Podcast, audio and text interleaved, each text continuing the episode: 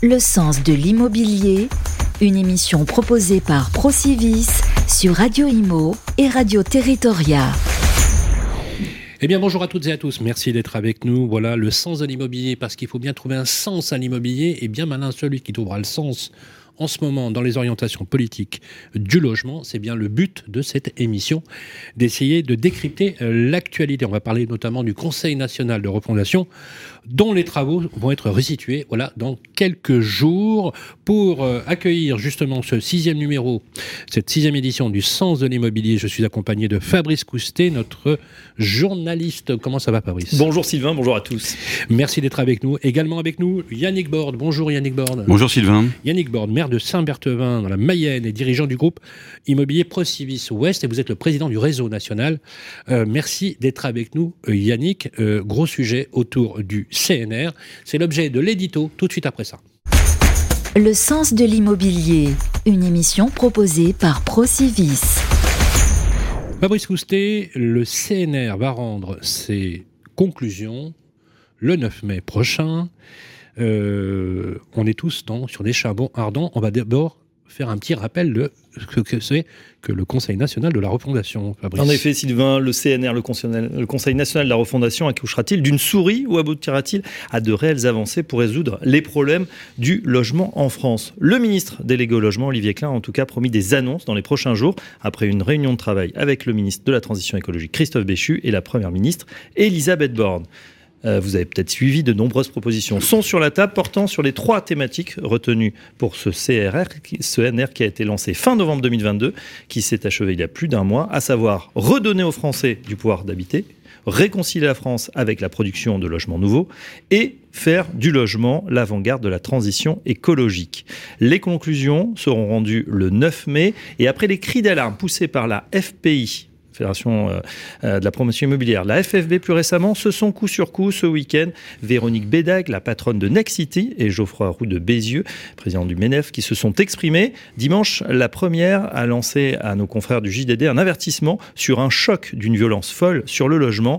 Il y a depuis plusieurs années pas assez d'offres, on ne construit pas assez, nous dit-elle.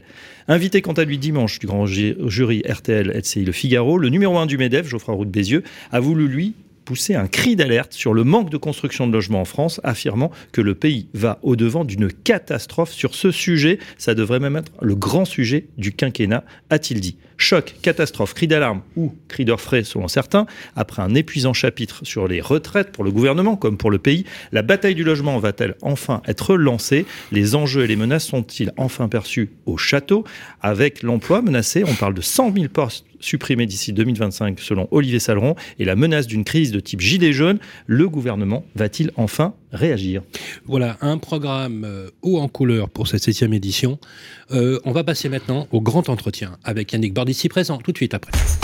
Le sens de l'immobilier, une émission proposée par Procivis. Yannick Borde, vous vous êtes beaucoup exprimé à la télévision récemment et sur notre antenne. Heureusement qu'il y a des professionnels comme vous qui prennent en main le euh, destin de cette politique du logement. Je voudrais juste resituer, à faire un peu d'histoire avec vous. Vous nous avez invités très généreusement et très gentiment au vœu de Procivis. Et ce jour-là, une phrase a été prononcée par Olivier Klein, vous vous en souvenez. Euh, le logement pourrait être la prochaine bombe sociale, elle est peut-être même déjà là.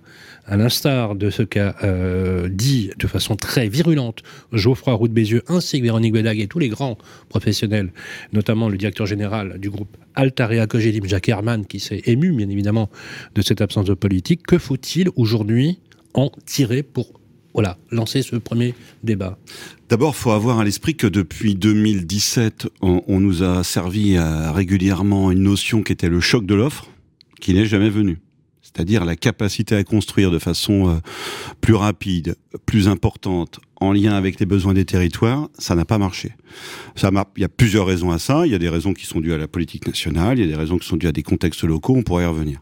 Ce qui est nouveau depuis quelques semaines, quelques mois, euh, les prémices, c'est septembre et une accélération assez forte en fin d'année depuis le début de cette année, c'est qu'on ne construit plus, et on a en même temps un effondrement de la demande ces derniers temps, qui est euh, dont on, voit à peu près les causes. Euh, un, c'est on est dans un secteur d'activité où les gens ont besoin d'être en confiance pour investir. Et là, on a une confiance avec le climat social, avec tout un tas de, de, de facteurs euh, qui fait que la confiance des ménages euh, est entachée. On a un impact inflation, coût énergétique également qui, qui a attaqué le pouvoir d'achat. Et puis on a euh, un impact taux d'intérêt qui fait qu'en l'espace de 4-5 mois, les ménages ont perdu quasiment 20-25% de capacité d'investissement, qui fait que la demande s'est complètement écroulée. Ce qui est assez, assez inédit d'avoir à la fois des grosses difficultés de construire, et puis une demande qui, euh, qui, qui, chute de façon phénoménale. Alors qu'en même temps, à l'exception de quelques derniers récalcitrants dans, dans, une grande maison des bords de Seine qui pensent qu'il n'y a pas besoin de logement dans ce pays, je pense que les, les, les, les, prises de parole fortes de ces derniers jours de, de, gens qui n'étaient pas habitués nécessairement. Le, président du MEDEF sur la question du logement, on l'entend quand il y a euh, des, actions sur le logement, mais on l'entend pas nécessairement très souvent sur le sujet. Euh, ces paroles fortes, en fin de compte, euh, elles témoignent aussi de deux choses. Un, c'est que aujourd'hui tout le monde est unanime dans la profession pour dire trois points. Euh, il y a besoin de logements dans ce pays. C'est pas évident parce qu'on on, nous on l'affirme sans arrêt, mais moi j'aimerais bien que l'État le dise. Yannick, Yannick Borde, euh, les euh, journalistes euh, ont posé la question. Vous dites qu'il y a un effondrement de la demande et en même temps vous dites qu'il y a un problème de logement. Donc il y a presque une, une, une, une, une opposition. Est-ce qu'il faudrait peut-être spécifier pour ceux qui nous écoutent, Yannick Borne, que c'est pas un effondrement de la demande, mais peut-être de la demande solvable? Oui, on peut peut-être dire que c'est celle-ci. Mais la question de la Parce qu'il y a toujours, il y a, on a un problème de logement, on est d'accord dans ce On pays. a un problème de Les logement. gens ont du mal à se loger. Donc il devrait y avoir une appétence au logement. Il y a une appétence pour le logement. Aujourd'hui, ce qui est compliqué, c'est qu'il y a tout un tas de facteurs macroéconomique à côté de nous, entre ceux issus de la crise internationale avec l'Ukraine euh, et tout ce qui en a découlé, l'inflation, les taux d'intérêt, qui fait qu'effectivement le pouvoir d'achat logement, il est très fortement attaqué, à la fois dans son fonctionnement, dans son investissement, l'augmentation des taux d'intérêt où on est passé de, de, autour de 1 à pratiquement 3 ou 4 aujourd'hui, c'est 20-25 de, de capacité d'investissement en moins, et puis une charge logement qui qui augmente pour chacun d'entre nous, c'est-à-dire euh, à la fois la mensualité de son emprunt quand on est en accession à la propriété, sa charge énergétique quand euh, quand on est dans sa copropriété ou dans son logement. Donc toute cette euh, ce pouvoir d'achat, il est sérieusement malmené. Donc ça, ça a mécaniquement un impact sur la demande. Mais la demande, je suis d'accord, on a capacité, je pense, à la resolvabiliser. Il y a un sujet majeur, on y reviendra sans doute, c'est le devenir du prêt à taux zéro sur, sur ce point-là. L'offre, c'est quand même euh, une incapacité structurelle depuis 2017 à, à, à, arriver à décongestionner cette offre qui ne décolle pas. Elle s'est trouvée en plus abîmée euh, l'année dernière puisque les coûts de construction ont, ont, flambé et donc ils ont renforcé la difficulté de construire. On est un certain nombre d'acteurs, y compris dans notre réseau, mais je pense que c'est pareil. la conjugaison taux, inflation, augmentation des matières premières sur vos chantiers, c'est une triple peine finalement. Oui, parce qu'aujourd'hui, euh, les, les, coûts de construction, ils ont quasiment pris 40% depuis euh, depuis euh, février-mars l'année dernière. Quand vous prenez ce qui représente, aller dans une opération de base entre 7 et 800 euros, quand vous rajoutez à ça tout ce qui s'impute sur les coûts de construction, aux variables, des honoraires, des assurances, etc., et la TVA, je dirais, vous avez déjà quasiment plus de 1000 euros qui sont venus du mètre carré, qui sont venus qui sont venus rajouter au, au coût d'opération. Donc à un moment donné, dans un marché qui était déjà très élevé en termes de prix, qui était déjà un, à notre niveau, on pense, pour un certain nombre de cas, euh, au maximum. La répercussion sur le client, elle est impossible. Yannick Borde, est-ce que aujourd'hui les, les, opérations sont compliquées à sortir Est-ce que les Français, Yannick Borde, aiment le neuf? Je pense que les Français aiment le neuf. Je pense que les Français aiment l'accession à la propriété. C'est ça qui, je pense, manque euh, au, au plus haut niveau de l'État, c'est de dire oui, dans ce pays, il manque de logements oui, dans ce pays, nous voulons favoriser une politique d'accession à la propriété. Voilà. Mais parallèlement, a... est-ce qu'il y a des chantiers en ce moment qui sont arrêtés ou qui ne sortent plus, tout simplement, qui ne sont pas lancés? Vous l'avez dit d'ailleurs sur oui, cette antenne. Ce, alors, vous, arrêtez, avez, vous je... avez, dit très honnêtement sur cette antenne, euh, nous avons des permis purgés, instruits, et nous ne démarrons ouais. pas les chantiers parce que euh, je ne ferai pas d'opération euh, d'opération. Nous ne pouvons pas faire d'opération négative. négative. Les opérations qui ont été lancées, je pense qu'elles ne s'arrêtent pas parce qu'elles ont été lancées dans des conditions de marché négociées un petit peu avant, peut-être révisées un peu avec la crise, la crise sur les coûts de construction. Ils étaient pré-commercialisés correctement, etc. Aujourd'hui, ce qui est engorgé, c'est la capacité à sortir ce qu'on a dans les tuyaux. Alors, la capacité à sortir, ça veut dire quoi? Ou les difficultés pour les sortir? Ça veut dire, dans un certain nombre de cas, euh, des difficultés sur la délivrance des permis de construire et les recours donc un refus de construire de la part d'élus, de la part de voisins. Quand vous avez des élus qui ont voté des PLU et qu'on sait qu'aujourd'hui, des plans, locaux d'urbanisme, quand on sait qu'aujourd'hui, on ne construit que 70% études FPI à peu près de ce que les PLU euh, permettent et que tout opérateur et j'en fais partie, et je le vis en ce moment sur un programme dont je tairai la ville, mais euh, où on arrive avec un PLU, avec un projet, et on nous rabote à chaque visite avec les élus en charge de l'urbanisme, un bout, un étage, après faut réduire, après je ne sais vous, quoi. en tant que maire de Saint-Berthevin, vous le faites pas ça? En tant que maire de Saint-Berthevin, Si je vous- suis un si maire vous- bâtisseur. si vous faites- Et donc, il y a un PLU, il faut bien le travailler. D'accord. Mais alors, Et ça veut dire que le. PLU est adopté, donc est une mesure, une mesure de droit public, euh, de droit public, de droit public, Mhm. absolument. Donc, ça veut dire qui dit mesure de droit public, opposabilité, c'est-à-dire qu'en fait, si vous dites au maire ou vous l'enjoignez de respecter le PLU, vous serez entendu. Oui, mais la, la relation des opérateurs immobiliers avec les collectivités, c'est pas celle, c'est pas celle du conflit. Donc c'est bien, donc c'est bien Donc- là, c'est de, de cela dont il s'agit. Voilà, c'est qu'on est des voilà. acteurs, nous, Bah de oui. fabrication de la ville. Eh oui. Après, c'est les PLU qui sont parfois mal maîtrisés Eh ou, qui pas- débordent un on peu. pas- on et peut puis, pas être- on un- peut pas être quelque mal chose- avec le luloc, les lulocs. Oui, euh, mais parce qu'on est des, on est des accompagnateurs de leur politique. Eh ben mais en même temps, euh, sur la question de l'accept- l'acceptabilité des projets immobiliers, il y a l'élu, mais il y a aussi l'environnement immédiat. Et aujourd'hui, la notion de recours, c'est quand même un sujet. La notion de recours abusif, je pense qu'il faut euh, un peu montrer les dents aujourd'hui, les crocs contre les gens qui font des recours abusifs. Il y a des textes de loi qui nous permettent d'agir. les efforts qu'a fait de Julien Normandie, qui, a précédé euh, Emmanuel Vargon, avaient porté leurs fruits sur la, Oui, sur je la pense durée. que, mais il faut aussi qu'on le fasse savoir, qu'on ne Est-ce que les laissera pas délais faire. ont été respectés? Oui, mais quand vous avez eu un permis de construire, par exemple, en, en fin d'année 2021, bien, bien monté, euh, bien une opération bien lancée, et que vous, vous prenez un recours contre, un- contre ce permis de construire, même si vous savez qu'il est complètement abusif, excessif, et qu'il n'y a aucune chance qu'il prospère, mais il vous fait perdre six mois, et qu'entre-temps, il se passe ce qui s'est passé 2022, vous avez votre économie du programme qui est complètement, complètement à l'envers. Donc, ce qui se passe, c'est que cette, cette, euh, cette politique du logement, c'est un peu l'angle mort quand même de, euh, des, de la politique d'Emmanuel Macron depuis 2017. Euh, je vous invite à aller sur le site élysée.fr, site euh, célèbre. Vous tapez dans le moteur de recherche logement. Vous trouvez un discours du président de la République en référence au logement depuis 2017. Le, la- le discours suivant qui apparaît, c'est un discours de François Hollande. J'apprécie Voilà. beaucoup la. Non, mais Donc- j'a- j'apprécie beaucoup la, la- la- la nuance. On va rentrer dans le vif du sujet pour être très concret sur les travaux euh, du CNR. Bon, vous vous, vous, vous dites hein, en substance le CNR, euh, c'est quand même une bonne initiative. Ça a le mérite euh, d'exister. De, et on attend. Vous êtes très attentif au sort du CNR. Et ce, malgré les différents rapports qui ont été publiés sur ces dernières années, euh, parce qu'il y a eu, il y a eu hein, beaucoup de commissions, de rapports euh, pléthoriques. euh, je songe notamment au rapport Epsamen, entre autres, hein, mais il n'y a, pas eu que ça. Et, et vous, vous êtes très attentif là-dessus et vous en espérez beaucoup. Bah, déjà, moi, j'ai assisté à la- à l'installation du CNR Logement. Le 15 novembre 15 2022. novembre, où il y avait tout le spectre hein, de, la, famille du logement, c'est-à-dire des associations de locataires, des grands promoteurs, des fonciers, enfin tous tous les acteurs. Et euh, les ministres qui étaient là, il y en avait plusieurs, on en a eu jusqu'à euh, quatre à un moment donné, plus un ancien ministre, euh, ont entendu la même chose. Tous les acteurs de la filière sont d'accord pour dire qu'aujourd'hui, il y a un vrai problème dans la politique du logement.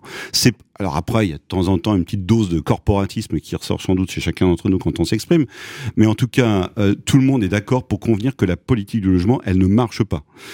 Après, euh, donc, c'est vrai que du coup, euh, il, en ressort une grande attente par rapport aux annonces que Olivier Klein doit faire le 9 mai prochain sur les résultats du CNR. Si vraiment, à ce moment-là, il n'y a pas des- de mesures structurantes sur du long terme, parce qu'on est sur une, sur une économie de long Des terme. dizaines et des dizaines, voire des centaines de propositions ont été faites. Oui. Combien espérez-vous, Yannick Borne, que le ministre retiendra pour les défendre auprès de Matignon Moi, je vais pas, je vais pas répondre en nombre, Sylvain, parce que d'abord, je suis pas certain que euh, la technique qui consiste à, produire euh, 1000 mesures Alors, Yannick, soit la bonne. Aujourd'hui, il faut être sur du structurant. Je vais reformuler ma question. Quelles seraient, selon vous, les trois propositions à mettre en œuvre demain matin? Les- la premi- le premier paquet, c'est une réponse immédiate sur le devenir du prêt à taux zéro et la suite du dispositif Pinel. Et pas une mesure pour 2023, pour 2024. Une mesure pour les cinq prochaines années. Et qu'on nous dise que ce qu'on monte Ah aujourd'hui oui. comme projet et ce qu'on structure comme investissement eh bien, euh, on est stabilisé sur ce qu'on pourra présenter et proposer à nos clients. Et ça, c'est crucial. Alors, juste qu'on rappelle à nos auditeurs, prêt à taux zéro, c'est un prêt bonifié c'est un prêt à 0% financé, les banques le, le font C'est l'effet de levier, hein, faut le rappeler. C'est l'effet de levier pour l'accession à la propriété. Voilà, c'est le coup de pouce à l'accession à la propriété. Avec un différé d'amortissement. Avec des vous, vous demandez une forme de rescrit fiscal finalement, 6 années de stabilité. Bah, oui, parce qu'aujourd'hui, quand vous regardez un foncier, le premier jour où vos collaborateurs vous amènent euh, une adresse et un terrain à, regarder, si tout se passe bien, il y aura des habitants dessus dans 5 ans. Donc, euh, si on n'a pas, c'est-à-dire une, deux années, deux années et demie, si ça se passe moins bien, pour monter et obtenir les permis, les appels d'offres, etc., deux années pour construire, voilà, avec un, petit couac au milieu, ça fait entre 4 et 5 ans. Ça correspond à la temporalité, finalement, de, de votre métier.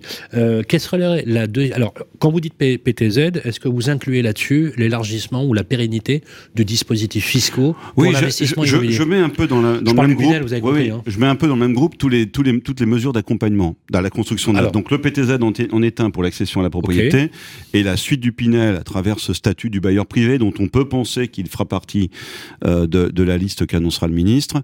Euh, statut du bailleur privé, privé qui, en qui consiste du dispositif Pinel qui consiste à, à, reconnaître en fait l'amortissement généralisé de, des investissements personnes physiques ou personnes morales. Exactement. Hein c'est un peu l'idée que porte okay. presque toute la profession avec des nuances. Ce qui redonnerait du pouvoir d'achat aux propriétaires Exactement. pour faire des travaux d'amélioration, etc. Ça serait valable pour le neuf aussi Ah, il faut que ce soit valable pour le neuf. D'accord. Ok. Alors élargissement, vous avez parlé du zonage. Deuxième vous sujet. Vous voulez une réforme du zonage J'y crois pas trop sur le zonage pour le, euh, issu du CNR, parce que le zonage. Ah bon Pourquoi? Parce que d'abord le zonage, euh, il cumule de, un handicap majeur, c'est que c'est un raisonnement d'abord très techno, puis après ça devient très vite un raisonnement très politique. Donc il faut une, impulsion politique très forte. Moi, j'avais j'ai eu l'occasion lors de mes rendez-vous euh, euh, avec euh, certains cabinets ministériels de dire que c'était un dossier de début de quinquennat immédiat euh, si on voulait reprendre le zonage parce que ça devenait très vite politique et, et, et on pouvait pas s'embarquer là-dedans dans, dans, un quinquennat bien avancé. Donc là, je pense qu'on est dans les déjà on commence à être un peu limite par rapport à ça en termes de calendrier. Fabrice. Le zonage, il est essentiel parce que aujourd'hui le zonage qu'on a et c'est un peu la deuxième mesure que Mais nous on il plaide. Est, il est pas un peu obsolète. Le... Il est complètement obsolète sur son raisonnement. Il est complètement obsolète sur sa cartographie Mais et surtout oui, démographiquement, oui, dans le démographiquement, économiquement. C'est-à-dire qu'aujourd'hui le zonage, il faut aujourd'hui ce qu'il faut réconcilier, c'est logement et emploi. On a oublié. Et, euh, et d'ailleurs, dans les propos du président du MEDEF, on, on décode un peu ça. C'est-à-dire qu'aujourd'hui, la croissance économique et le développement d'un certain nombre d'entreprises, certes, c'est freiné par la difficulté des entreprises à trouver des salariés. Et quand elles trouvent des salariés dans un certain nombre de territoires, c'est freiné par la capacité de ces salariés à se loger. Mais dites-moi, euh, quand vous entendez un signal qui dit que ALS, l'Occident Service, devient une institution publique, ça doit vous faire bondir. Oui, je sais pas. On est un peu dans la technique. Moi, je, je, je plaide pour qu'il y ait une clarification définitive sur tout l'environnement Action Logement pour qu'on pour qu'on soit dans la stabilité, de la sérénité par rapport à l'apport qu'ils doivent avoir. Mais mais ce qui est important aujourd'hui, c'est de faire en sorte que euh, là où il y a des besoins de développement économique, là où il y a du développement économique, là où il y a des entreprises qui peuvent s'installer, il y a une vraie politique de l'habitat qui s'accompagne. Et le zonage aujourd'hui, les différentes zones ABC, les zones C par exemple, il y a un paquet de zones C sur lesquelles on a des taux de chômage extrêmement faibles et des difficultés pour les entreprises du territoire à se développer. Et en même temps, quand on a des zonages de ce niveau-là, on freine la capacité d'investissement des opérateurs tels que nous sur ce type de territoire. Donc nous, on est en train de dire qu'il faut euh, pas supprimer complètement le zonage, mais le revoir, peut-être euh, en s'appuyant sur l'expérimentation qui a été conduite dans la région Bretagne, où c'était plutôt un, un zonage, une stratégie territoriale un peu plus fine. Et en fin de compte, derrière tout ça, qu'est-ce qu'on dit? On dit tout simplement que la politique du logement, tant continuera de l'avoir sur un angle strictement budgétaire et pas comme une politique sociale ou une politique d'aménagement du territoire, eh bien, on se prendra les pieds dans le tapis comme on se prend les pieds dans le tapis comme depuis des dirait années. Notre, notre ami philosophe euh, Thierry Paco, il faudrait l'appeler le, le ménagement du territoire, c'est-à-dire prendre soin. Fabrice Cousset. Les dispositifs, euh, je vous en ai parlé, Périssol, Besson, Robien, Borloo, c'est vrai qu'on a l'impression que voilà, les ministres passent, on a ces lois, on s'y habitue, et puis c'est déconstruit, c'est réaménagé.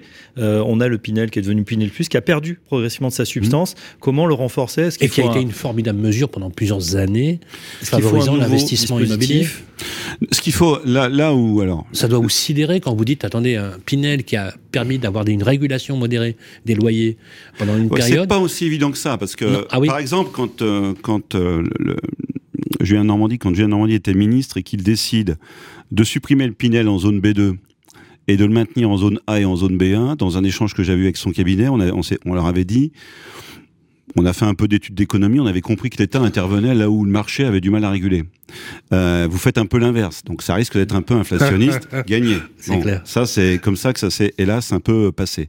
Après, on, on, on, a un peu habitué chacun, ou on a perfusé euh, euh, chacun au soutien fiscal, donc je pense qu'il faut trouver une autre formule. Il faut pas arracher la perfusion quand même trop violemment parce que ça peut être un peu compliqué pour On le ne pourrait marché. pas aujourd'hui retirer l'ensemble des béquilles comme certains le préconisent? Non, je pense qu'il faut donner par contre à, à l'acquisition immobilière euh, une légitimité plutôt patrimoniale que strictement financière. Et c'est pour ça que la question de l'amortissement qui a existé, ça s'appelait le périsol. Oui. Le périsol, on n'était pas sur de la réduction Oui, fiscale, oui, on était sur de la- de l'amortissement dans le revenu foncier. Euh, et Vous voulez chose- revenir au tangible plutôt qu'au fongible. Voilà, et c'est un peu ce qui est proposé là, avec une extension sur le parc existant, et puis avec une capacité à recharger l'amortissement et donc le gain fiscal, même s'il est mineur, parce qu'après le revenu foncier, il dépendra du, du taux de- de- de- d'impôt de, chacun d'entre nous, euh, de recharger ce- cette capacité à amortir en fonction des travaux, surtout dans un moment où on va voir des travaux importants arriver sur les copropriétés avec des ambitions de, précarité, de lutte contre la précarité énergétique. Si on donne ce levier fiscal aussi à ça, euh, à cet investissement-là ou à cette dépense-là, on améliore à nouveau et on encourage un peu plus euh, l'investissement. Donc, moi, je pense, je crois pas à une solution où il n'y ait pas d'incit- d'incitation. Par contre, je pense qu'on doit avoir une, sut- une, une incitation qui, un, replace le logement comme un élément de patrimoine et pas comme un produit strictement financier. Et puis, euh, au passage, qui est peut-être un, un- un gain budgétaire aussi un peu pour l'État. Néanmoins, il faut quand même que l'État prenne en considération que d'arrêter le Pinel au 31-12-2023, c'est encore 2-3 années de génération Pinel qui arrive derrière, parce que ce qu'on vend aujourd'hui en Bien Pinel, sûr, ça va être livré dans deux ans. Donc l'économie budgétaire, elle est plutôt décalée à deux voire trois ans pour la, pour la si, baisse. le- si la notion du statut du bailleur privé, c'est-à-dire de généraliser l'amortissement, euh, même si j'ai observé d'ailleurs qu'il y a un changement de langage dans l'amortissement généralisé, la sanctuarisation, euh, ça correspond. Alors il y a deux leviers. Hein. Il y a le levier fiscal, hein, qui est Mhm. celui en fait d'amortir une partie du bien, donc c'est-à-dire d'économiser euh, sur ses revenus fonciers une, une partie à condition qu'éventuellement ça soit du donnant-donnant notamment les travaux de rénovation et, autres, euh, mais aussi la fiscalité de la sortie, notamment sur le loyer de sortie, euh, qui pose difficulté. Question, est-ce que dans des mesures, vous seriez favorable à la déduction, par exemple, des intérêts d'emprunt pour la résidence principale? Est-ce que euh, vous voulez faire aussi, comme l'a rappelé d'ailleurs dans l'édito, vous l'avez rappelé Fabrice, Geoffroy Roux de Bézieux, qui veut faire du logement, la nouvelle grande cause nationale, est-ce qu'on pourrait imaginer un grand ministère à la Jean-Louis Borloo, euh, à l'époque où effectivement on avait des leviers puissants qui permettaient d'avoir une sanctuarisation d'une politique de logement pérenne dans le temps. Ah, je pense qu'il va falloir. c- c- Le logement, c'est le premier poste de dépense de chacun d'entre nous. C'est un peu moins vrai quand on a fini de payer sa maison à peu près, mais sinon, tout au long de sa vie, c'est le premier poste de, dé- de dépense des ménages. Donc vous êtes favorable à une réduction de la TVA Je, suis fa- euh, je fais attention parce que je suis aussi, j'ai d'autres casquettes qui font où je suis assez prudent sur les finances publiques. Donc euh, la question de Un Produit de première nécessité comme le sucre. hein, euh, oui, 5% peut-être, mais je pense qu'il faut, faut faire attention à la façon dont on l'appréhende. Moi, je pense que si on veut une politique d'accession sociale, ça mérite de travailler cette notion de TVA, peut-être de déductibilité des intérêts. Tout le monde n'a pas besoin de bénéficier de ces avantages-là nécessairement dans son opération mais dans le bilan promotion, c'est-à-dire dans votre approche de la marge lorsque vous construisez, vous êtes d'accord que euh, la réduction de 15 points de TVA pourrait être recyclée très favorablement aux acquéreurs eux-mêmes, Oui. notamment les primo-accédants. Elle l'est déjà dans un certain nombre de possibilités, puisqu'aujourd'hui on peut avoir de la TVA réduite quand on est dans des dispositifs d'accession sociale type le bail réel solidaire, type l'allocation accession, type l'accession sociale dans les périmètres de zone en rue. Donc il y a Oui, sauf que c'est, pardonnez-moi, mais sauf que ce que vous nous dites là est très intéressant et c'est très novateur, mais c'est très marginal en volume par rapport à la demande elle-même. Oui, mais après la politique, elle peut pas euh, s'appliquer à mon avis à tout le monde pareil. D'accord. Voilà, donc euh, soit on veut une grande politique du logement euh, très universelle, après tout pareil, je pense qu'on n'en a pas nécessairement les moyens budgétaires, soit on veut qu'elle soit compartimentée suivant la typologie de population, et dans ce cas-là, l'accompagner. Je reviens une seconde sur euh, la- le statut du bailleur privé. Donc nous, on est très favorable à cette notion d'amortissement. Personne est- physique comme personne morale. On Exactement pareil. Parce que c'est déjà le cas pour les personnes morales. Bien sûr, pour les foncières, ça, ça marche de Les cette. SCI, les Voilà, SCI Alière, euh. Et, et, euh, elles peuvent opter pour l'amortissement. Mais euh, et, aussi peut-être un, un système qui euh, parce qu'on sait que dans ce pays, il y a aussi un sujet sur le niveau des loyers. Donc, soit vous faites un, vous êtes investisseur privé, vous faites un effort sur votre loyer, vous faites un effort sur le plafond de ressources de votre euh, locataire, peut-être que vous pouvez avoir une espèce de petit bonus d'amortissement. Voilà, qu'on ait quelque chose. Alors, pas très compliqué, il faut trouver la formule qui soit compréhensible et facile à, à, suivre pour tout le monde, mais euh, qu'on ait peut-être deux ou trois niveaux de palier de, de suivance que vous vous engagez à, à, à faire en matière de, de, choix de locataire et de politique de loyer.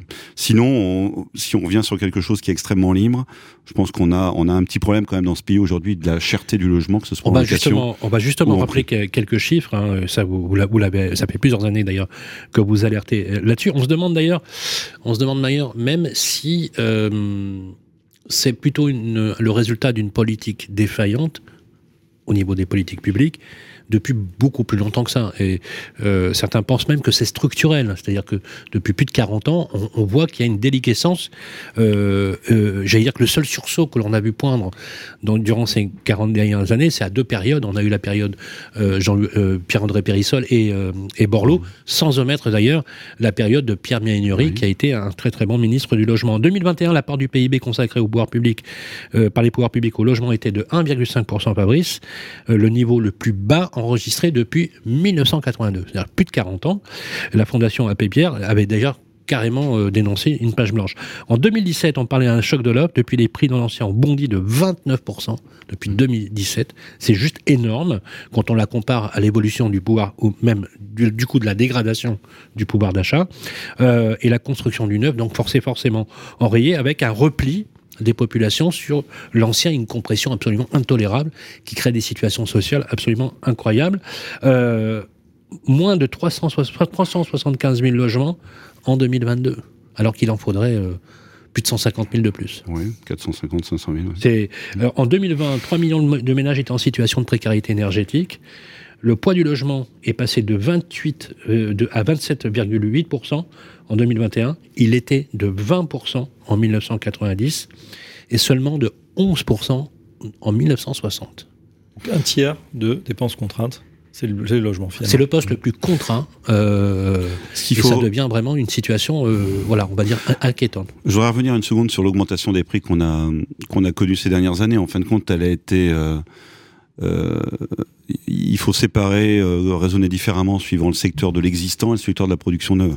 Sur le secteur de l'existant, c'est le marché qui a fait ça et le marché il a pu permettre ça. Pourquoi? Parce qu'on avait des taux d'intérêt extrêmement bas et donc on a consommé, si je puis dire, le gain de pouvoir d'achat provoqué par des taux d'intérêt très bas par un accroissement d'investissement. Voilà, donc euh, euh, c'est vraiment le phénomène qui a entraîné.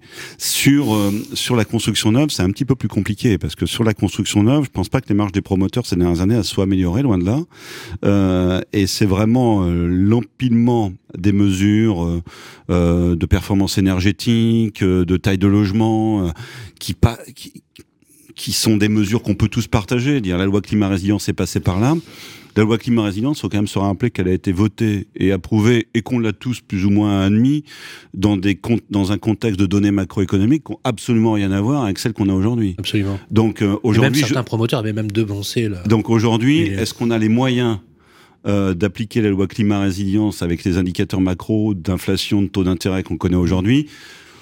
Au rythme où elle doit être appliquée, avec les ambitions qui doivent être celles de la loi climat résilient, je pense, je suis pas certain qu'on en ait franchement les moyens. Donc, dans la partie neuve, c'est vrai qu'aujourd'hui, estimer ou penser qu'on puisse arriver à faire baisser les prix de revient, le prix de vente, la différence et la marge, mais le prix de revient de la construction neuve, aujourd'hui, sincèrement, on n'en voit pas le début. Hein. Il nous reste deux minutes pour conclure, et je voudrais qu'on puisse conclure sur des messages clés. Vous l'avez rappelé tout à l'heure, puisque vous avez cité les trois points sur lesquels euh, vous focalisez, hein, euh, je rappelle, hein, sanctuarisation du PTZ et du découlement, euh, certains diront les niches fiscales, mais on va dire de, la, euh, du booster fiscal permettant aux Français à la fois d'accéder à la propriété, mais aussi aux autres de se mmh. loger à des loyers mesurés quand même rappeler que le Pinel, c'était euh, une manière de réguler euh, les loyers.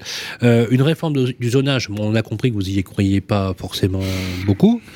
Et bien sûr, le redéploiement du budget Pinel sur une prime première pierre. Et vous disiez d'ailleurs très justement la possibilité de sanctuariser cette politique. Pour sanctuariser constitutionnellement cette politique, Yannick Borne, est-ce que vous seriez favorable, euh, en termes de conclusion un peu holistique, euh, d'un grand ministère du logement euh, de type régalien, avec une loi de programmation, à l'instar de la police, de l'armée ou de la justice? Je pense que c'est plus qu'un ministère du logement, c'est-à-dire faut faire de du logement la politique une des composantes d'une politique d'aménagement du territoire. Et aujourd'hui, c'est un leurre de penser qu'on puisse développer tel ou tel territoire sans traiter la question du logement.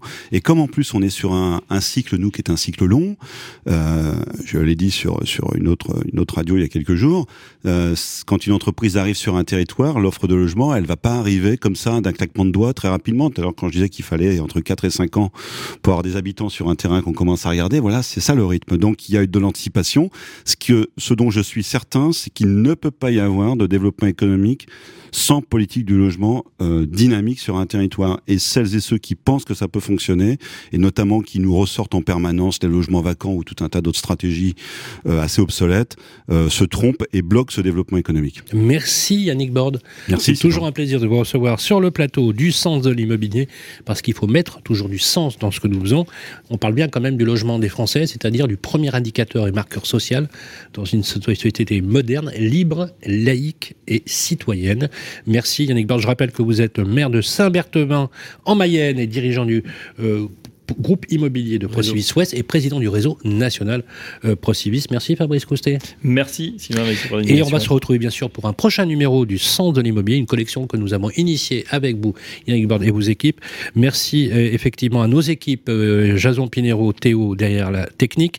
Merci aux équipes de Procivis, euh, Guillaume Machet ainsi que Maxime Taillebois qui ont présidé à la conception et la production, la coproduction de ce numéro. Nous vous retrouvons bien sûr sur notre antenne. Vous likez, vous likez et vous commentez largement, sans aucune modération, mais avec beaucoup de bienveillance. D'ici là, euh, on vous attend bien évidemment le 9 mai, c'est le 9 mai, la restitution des euh, travaux du CNR. Euh, il se trouve bien évidemment que normalement nous devrions y être pour pouvoir essayer de vous donner les premières orientations en espérant pour vous pour l'ensemble des professionnels de l'immobilier, qu'on y verra un petit peu la sortie euh, de cette crise qui quand même qui s'annonce et qui est vraiment pas drôle pour ceux qui veulent se loger en France. Merci Yannick Borde. Merci. Le sens de l'immobilier, une émission proposée par Procivis, à retrouver sur les sites de Radio Imo et Radio Territoria.